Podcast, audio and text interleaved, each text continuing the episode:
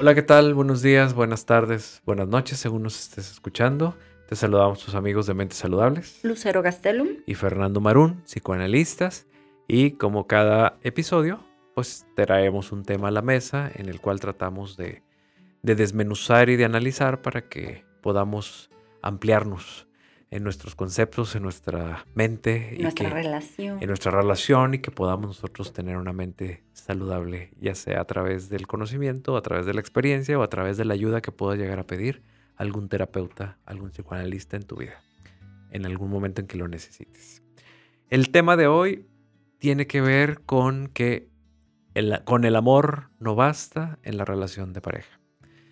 Entonces, eh, ¿Y entonces? ¿Y entonces? ¿Qué necesitamos? ¿Qué se necesita? No sabemos cuáles son los requisitos cuando estamos enamorados, pero eh, después de que pasa el enamoramiento y se supone que no muchas veces se logra, eh, queda el amor y pues ahí es donde se tiene que empezar a trabajar. Esta es una palabra que poco se escucha relacionado con una relación de pareja donde eh, precisamente porque creemos que con el amor basta y la verdad es que con el tiempo nos vamos dando cuenta que no es cierto.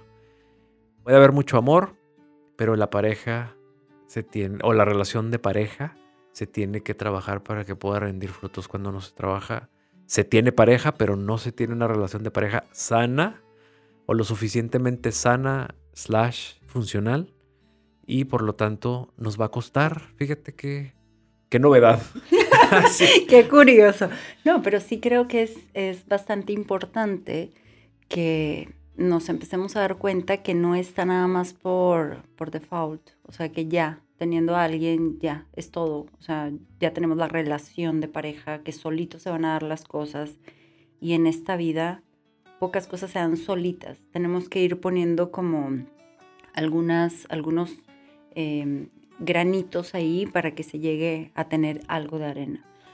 Obviamente hay algunas cosas que por suerte pueden ocurrir, pero no son la mayoría. Y si quieres tener una relación de pareja, por suerte no te va a llegar la persona indicada y se va a mantener en el tiempo. Yo creo que la parte más complicada es el mantenerse esa relación en el tiempo y en las crisis que pueda haber, ¿no? Que eso también va a ser un poquito complicado porque la relación de pareja de noviazgo y al inicio, los primeros seis meses, es lo más maravilloso del universo. O sea, no batallas ni nada porque todo fluye, la adrenalina, el te quiero ver, pasamos tiempo juntos, na, na, na. Y ahí el trabajo no cuesta trabajo. pero si le estás invirtiendo, o sea, si estás haciendo cosas para que suceda. Claro, precisamente ahí es donde los dos en el enamoramiento se mueven de una manera tan natural como eh, pues como el río pasa, ¿no? Y entonces no hay un desgaste, el trabajo que es trabajo no se siente, puedes eh, decir vamos vámonos de viaje y, y, hacer un viaje es un trabajo también porque cansa, porque cuesta, porque hay que hacer sacrificios, te desvelas, te levantas muy temprano, caminas, vas.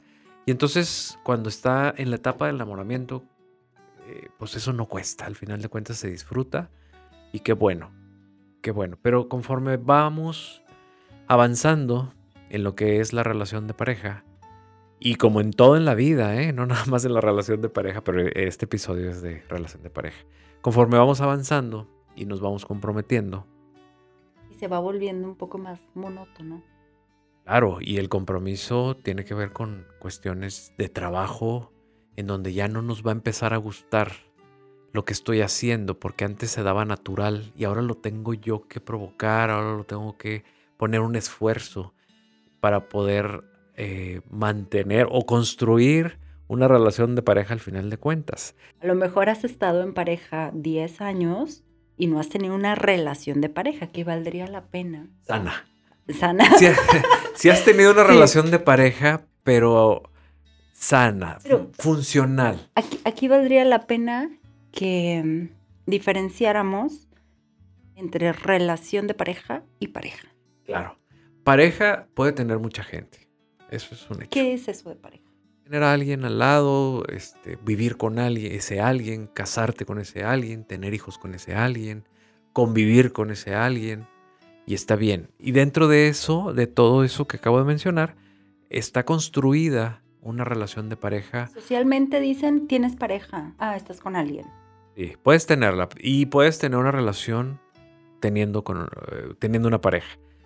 Pero no sabemos o a través del tiempo nos vamos a enterar si esa relación, si estar en pareja, el tipo de relación que construiste por tener una pareja, realmente fue una relación sana.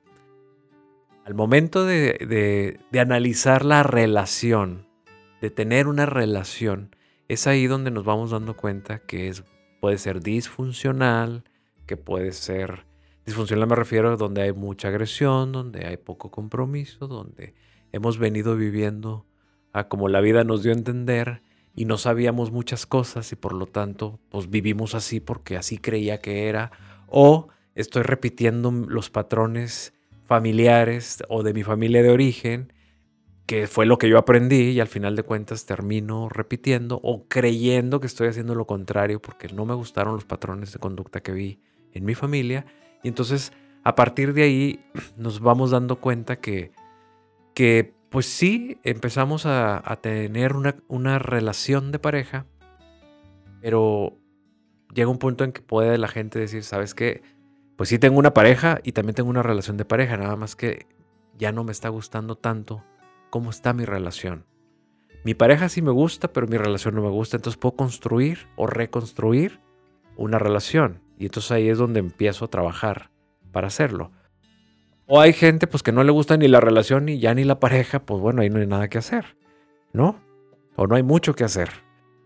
Bueno, decidir, ¿no? Quizá es esa parte de la vida está llena de decisiones implícitas o explícitas y sería el decidir seguir con esa pareja, trabajarle para tener una relación de pareja sana, o el decidir dejar de estar con esa pareja. Y hay gente que lo decide estando con la pareja.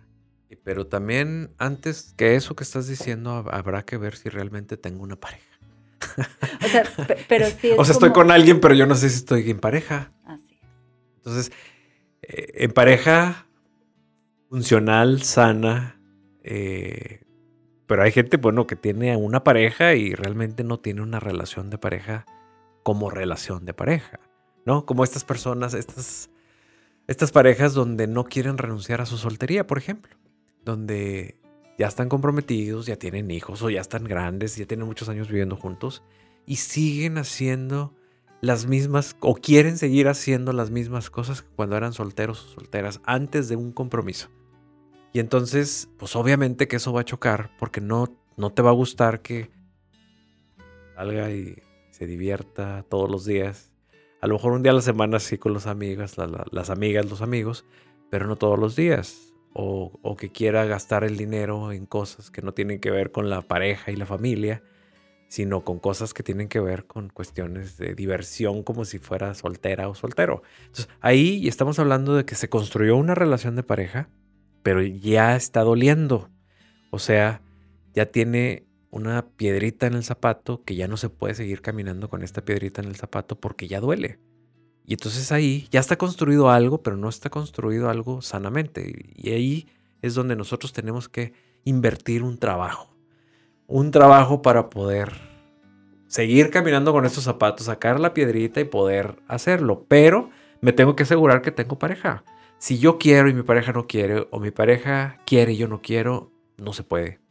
Los dos tienen que querer. Los dos tienen que querer. Y para coincidir en eso y trabajar, obviamente. Si quieren, se puede trabajar.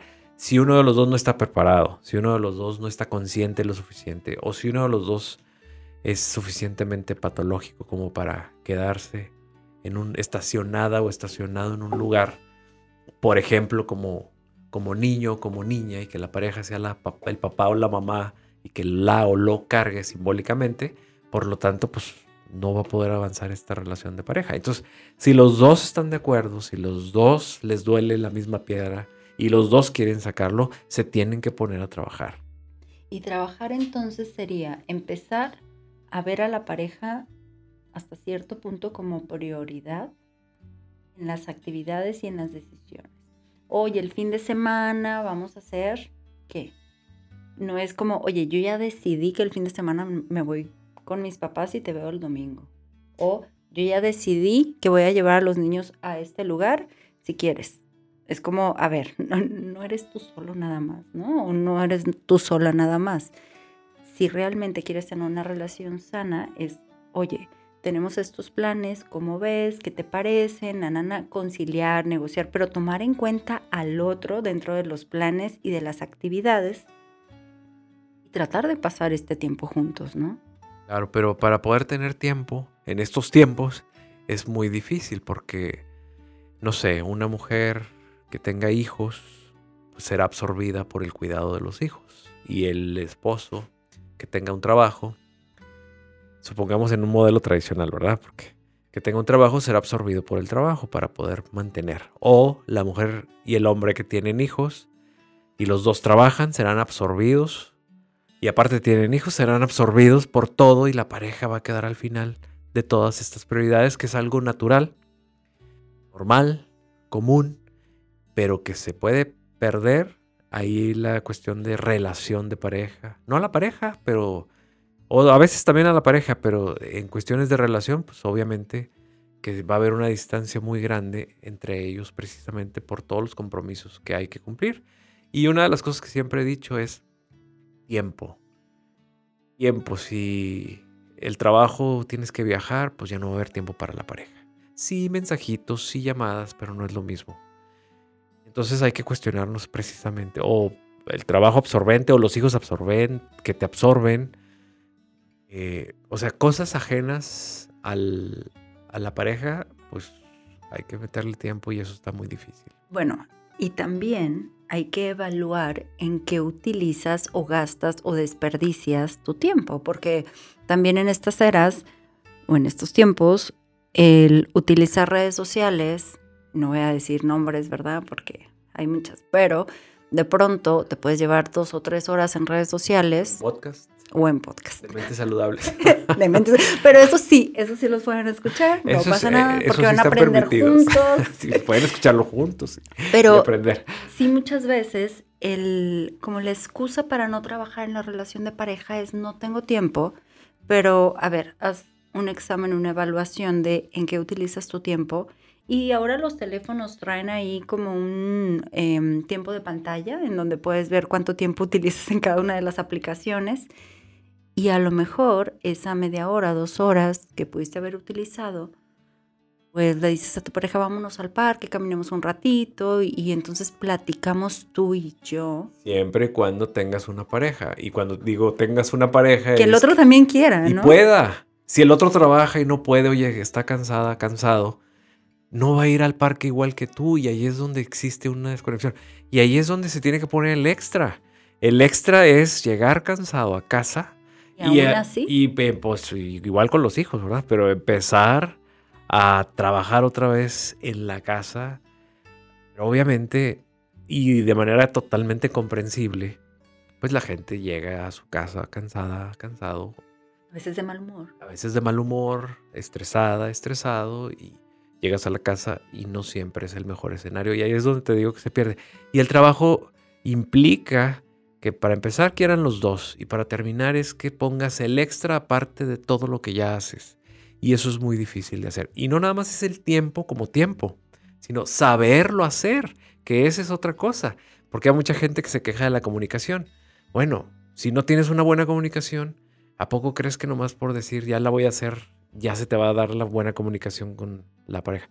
No se da, se tiene que aprender y eso cómo se hace. Ah, bueno, pues hay terapias, hay cursos, hay no sé qué, tantas cosas que puede haber para aprender a poder comunicarte. Entonces aparte es más tiempo. Bueno, y no nada más eres tú, sino también es tu pareja, porque tú puedes empezar como a mm, obtener habilidades, esforzarte, pero si el interlocutor o la otra persona no está en el mismo em, canal o en sintonía con eso, tus palabras van a caer en el bote de basura y no va a tener caso. Entonces, o no están eh, en el mismo tiempo. A lo mejor sí se, se entienden bien, pero no coinciden en tiempos. Y entonces ahí es donde es esto eh, difícil. Por eso digo que hay que trabajarlo, porque te va a costar tiempo dinero y esfuerzo para que puedas eh, entender que puedes construir una relación de pareja más sana y que hay muchas probabilidades por las características de este, de este, estilo de vida en donde pues la relación de pareja no se puede dar como nos gustaría, como el ideal, y que aparte pues no hay ni tampoco el tiempo para poder trabajar en, en esto y que hay que darnos el tiempo y que aparte del tiempo pues hay que darnos el conocimiento que no lo traemos y entonces hay que, hay que buscarlo y aparte que tener eh, a, la, pareja en coincidencia con nosotros, bueno, es todo, Son demasiadas cosas. Son demasiadas cosas, por eso te digo que implica trabajo, que por más que ames a alguien, pues qué bueno, pero si no se trabaja, no se va a poder. Más aparte los trastornos emocionales, mentales que cada uno traemos y que llevamos precisamente a la relación de pareja. Todavía trabajar eso, por eso es recomendable la, terapia profunda para poder entender lo que traemos en la mochila y no cargárselo todavía a la relación de pareja y a la familia. Reconocer también si hay algún trastorno de personalidad, como algunos trastornos de personalidad a lo mejor narcisista en la pareja, y aceptar que nos casamos con una persona así, que va a haber ciertas limitaciones que no, va a, no van a poder cambiar. Así es. Sí, por eso digo que es un gran trabajo, tanto terapéutico, de tiempo, de todo, de dinero, de esfuerzo, de todo, que es muy difícil, aunque digo, sí hay que reconocer que hay parejas que a pesar de todo esto, logran llevar una relación suficientemente sana, por así decirla, Claro, no perfecta con sus defectos, pero sí hay una parte de la población que lo logra a pesar de todo esto. Y qué bueno, eso es algo que, hay que también aplaudirle a cierta gente, este, que, es, que son los menos, pero, pero hay bueno. Esperanza, hay esperanza. hay esperanza. hay esperanza. No, y está la prueba de que sí hay gente que sí logra esto y qué bueno. Y, pero el resto que no, pues tenemos que chambearle. Así es. Y que, que, asistir a terapia, que buscar información para poder que mejorar. Fallar, eh, caer y levantarte y aprender también. No nada más es, este, es ir a terapia, sino a través de las experiencias, pues tener que, que, aprender. Que eso es una de las cosas que busca la terapia del psicoanálisis, ¿no? Que lo que vas a aprender en la vida con golpes y con el tiempo, pues lo reduzcas lo más que puedas, los golpes y el tiempo para poder entender las cosas de otra manera más pronto. Así es. es un tema muy amplio, pero, pero bueno, esperemos que hayamos, nos hayamos dado a entender eh, a qué nos referimos y para, como de siempre decimos, pues cambiar los conceptos, ampliar nuestra mente para que seamos y trabajar, porque sin trabajo no puede haber una mente saludable. Todas las personas, Lucero, que de Monterrey, su área metropolitana, que quieran una consulta presencial en nuestros consultorios o en línea, o en el resto del país o en otros países a través de línea, una consulta, ¿dónde nos pueden localizar? Nos pueden encontrar en Facebook en Mentes Saludables o en Instagram como arroba Mentes Saludables MX. Muy bien, pues muchas gracias, un placer como siempre. Igualmente, hasta luego.